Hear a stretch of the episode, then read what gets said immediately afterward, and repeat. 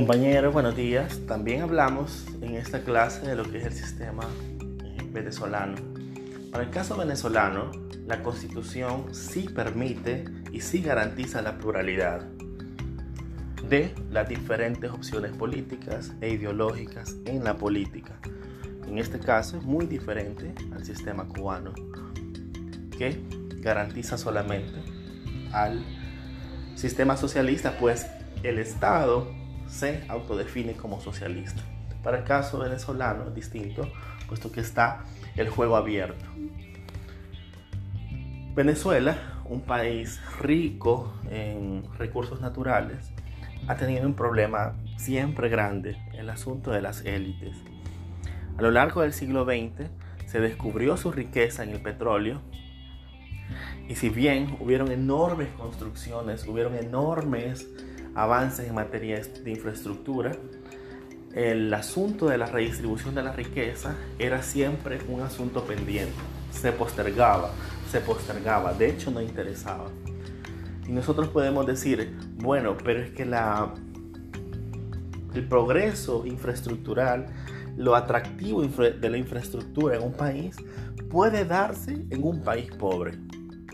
Claro que sí. Podemos incluso visitar algunas partes de San Salvador en nuestra capital y decir, bueno, este país no es nuestro país, esto parece un poquito más avanzado, esto parece Europa o Estados Unidos. Y, por el contrario, salir a la calle y, y en la calle opuesta una comunidad marginal. Claro, la, las clases medias, medias altas, siempre existen en estos lugares y siempre tienen la facultad de consumir. Y para estas clases altas y medias altas que son creados estos grandes establecimientos, centros comerciales, estos lugares turísticos. Y siempre van a tener cierta demanda de estas clases eh, emergentes. Pero mientras más existen estas clases emergentes o más se van consolidando, también hay otras que quedan fuera del juego del consumo y son las clases más marginadas. Para el caso salvadoreño, hay un entre 33 y 35% de pobreza multidimensional según un último estudio de 2017 de la Universidad de Oxford. Para el caso eh, guatemalteco, ustedes han ido a Guatemala, es una ciudad mucho más moderna que la salvadoreña y hay una pobreza multidimensional del cerca del 50-55% según datos de esta misma casa de estudio en 2017. Entonces, lo atractivo de las grandes ciudades no siempre puede ir a la par de un desarrollo humano en los países. Siempre hablando de Venezuela, esta situación de mala distribución de la riqueza, de gente de clases medias, medias altas y clases altas que cubrían todas sus necesidades y podían ver en el país un lugar eh, muy bueno para vivir. Habían otras clases de las medias para abajo que de igual manera se consideraban en una tremenda disyuntiva para ir el día a día.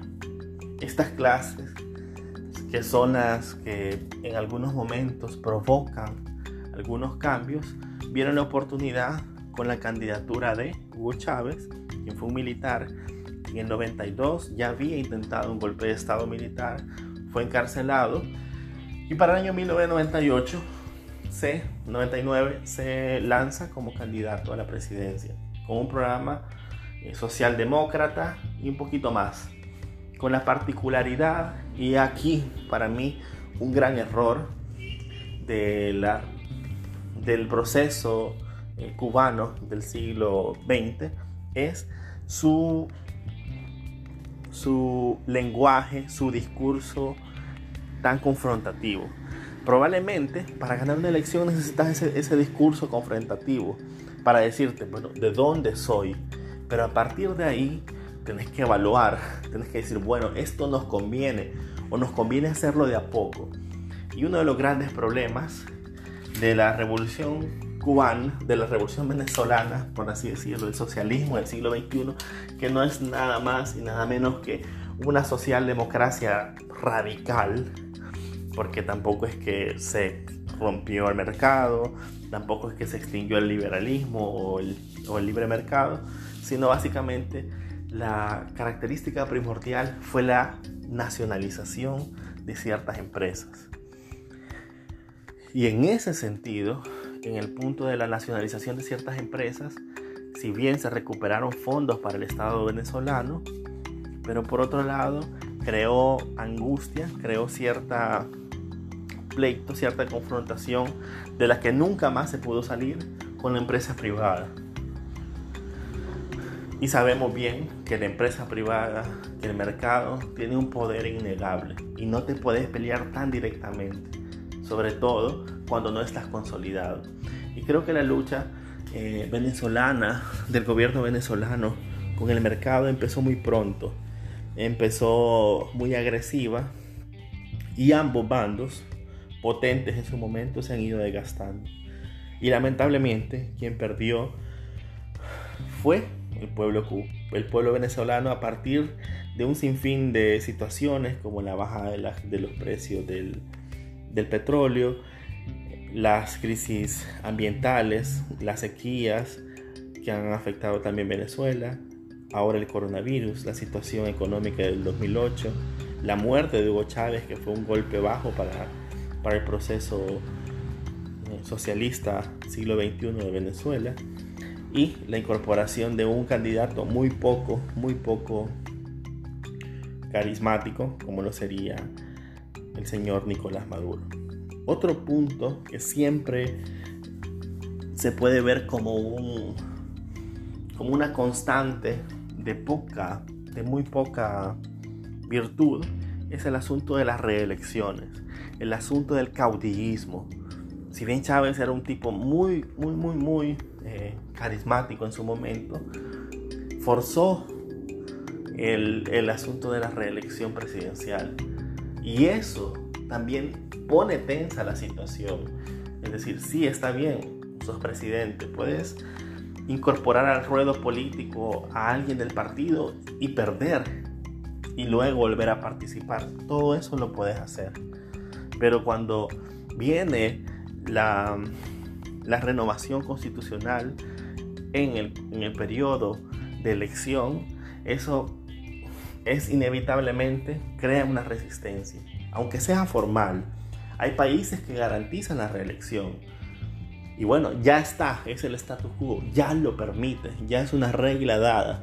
Pero ahora, cada vez que un, que un gobernante lo promueve, si lo promueve, obviamente es porque es popular y al promoverlo lo gana, vuelve a poner más radical la resistencia.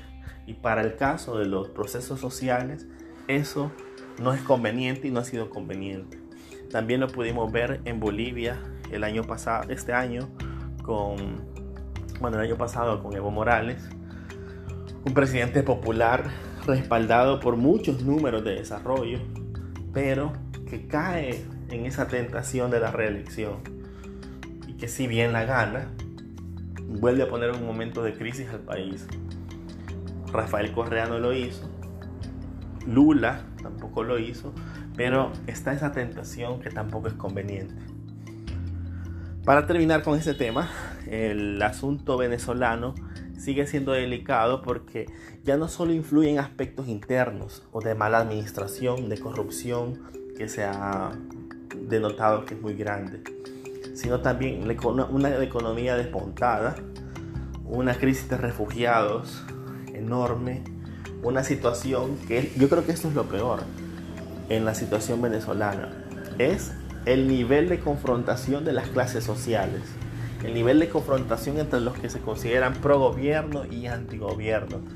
Es decir, es difícil, solo pensemos en un periodo después del chavismo, pensemos cómo el cómo los que son liberales van a confiar en otro partido o en otro gobierno de izquierda con este antecedente del chavismo.